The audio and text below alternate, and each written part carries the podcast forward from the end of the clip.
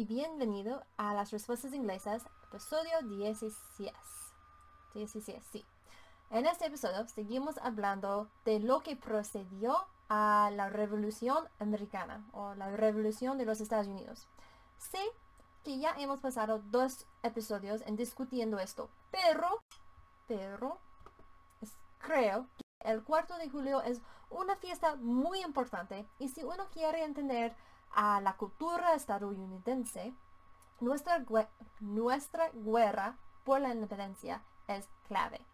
Entonces, vamos a terminar con la historia en dos episodios más. Solamente dos episodios más. Pues, vámonos.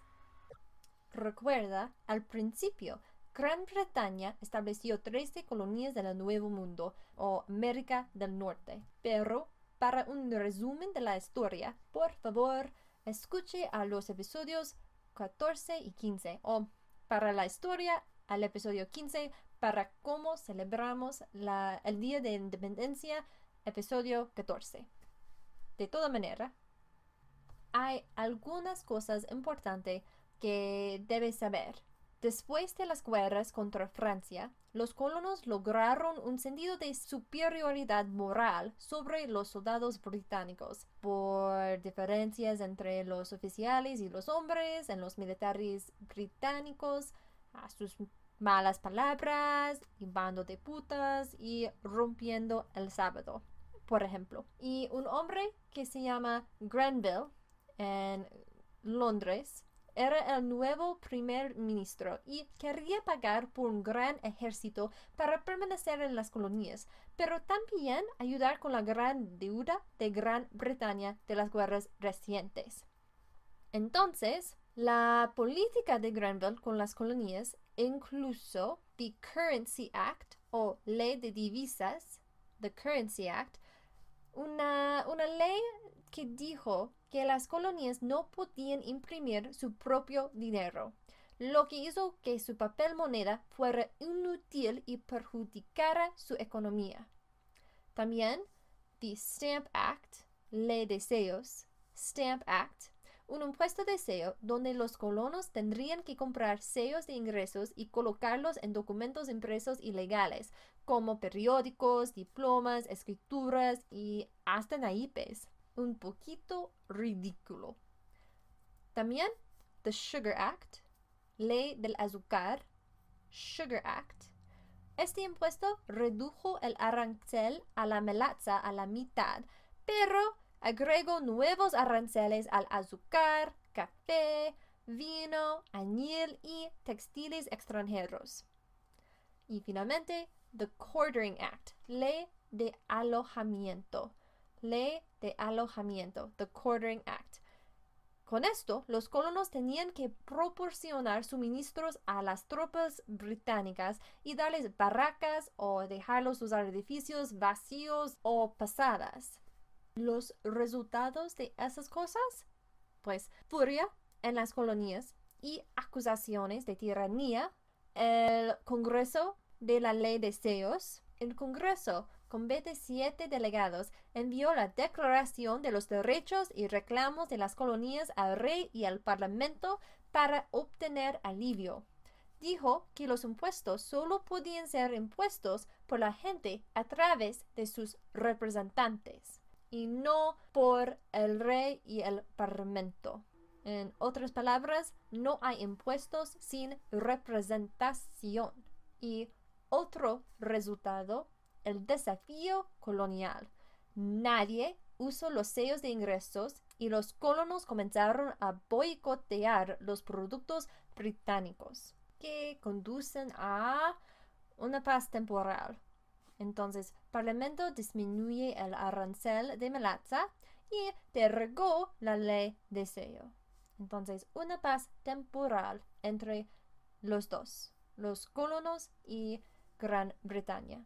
Pero luego Townsend se convirtió en el nuevo primer ministro y los actos de Townsend en Londres hicieron muchas cosas, pero una de las más importantes fue la ley de ingresos de 1767. Puso impuestos o aranceles en realidad sobre plomo, vidrio, pinturas, té y papel, que conducen a la masacre de Boston, o en inglés se dice The Boston Massacre. The Boston Massacre, la masacre de Boston. En este evento, las bandas en Boston impusieron el boicot a los productos de Gran Bretaña y el gobernador pidió apoyo militar a Gran Bretaña. En el 5 de marzo de 1770, una multitud comenzó a arrojar isicles, conchas de ostras y burlas al centinela británico. A medida que la multitud crecía, comenzaron a golpear a las tropas con palos. Cuando un soldado británico fue derribado, disparó contra la multitud al igual que otros y cinco personas murieron. Entonces, de Parlamento había una derogación de las aranceles de Townsend menos uno de T para demostrar que el Parlamento o Parliament, Parlamento, Parliament, todavía tenía autoridad en las colonias, que otra vez conducen a The Boston Tea Party. Y The Boston Tea Party es un evento en Boston que involucra té, obviamente. Pero vamos a discutir esto en el episodio próximo. Para ahora vamos a discutir unos lemas importantes de la guerra de independencia. Primera, We own no other prince or sovereign but the Prince of Heaven, the great sovereign of the universe, basado en un sermón por Reverend Power. We own no other prince or sovereign but the Prince of Heaven, the great sovereign of the universe. No estoy seguro si esto fue el sermón o el lema actual, pero en español no somos dueños de ningún otro príncipe o soberano que no sea el príncipe del cielo, el gran soberano del universo. Otro lema, rebellion to tyrants is obedience to God. Rebellion to tyrants is obedience to God. Por Benjamin Franklin. En español, la rebelión a los tiranos es obediencia a Dios. La rebelión a los tiranos es obediencia a Dios. Pues otro, no king but King Jesus. No king but King Jesus. Por desconocido, yo no sé. Pero en español, no hay rey sino el rey Jesús. No hay rey sino el rey Jesús. Y finalmente, como ya he dicho, no taxation without representation. No hay impuestos sin representación. Por desconocido otra vez. Pero estos lemas fueron importantes gritos de guerra para los colonos. Vale, esto es todo por hoy. Si tienes algunas preguntas o temas que te gusten que yo discutiera, por favor envíamelas a contact@languageanswers.com. Eso es contact languageanswers.com. Si te gusta este episodio, por favor, haz clic like abajo del video o déjame un comentario. Y si no quieres faltar ningún episodio, por favor, suscríbete a SoundCloud, iTunes, Google Play, todo de estos. Dale. Muchas gracias por escuchar o mirar este video o podcast. Y como siempre, voy a poner mis notas y recursos, referencias en las notas del programa.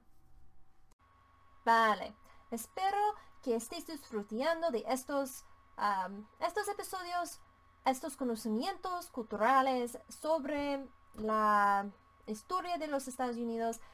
En dos semanas en dos semanas terminaremos hablando sobre la guerra real. Muy divertido, no, pero muy interesante. Entonces, hasta luego.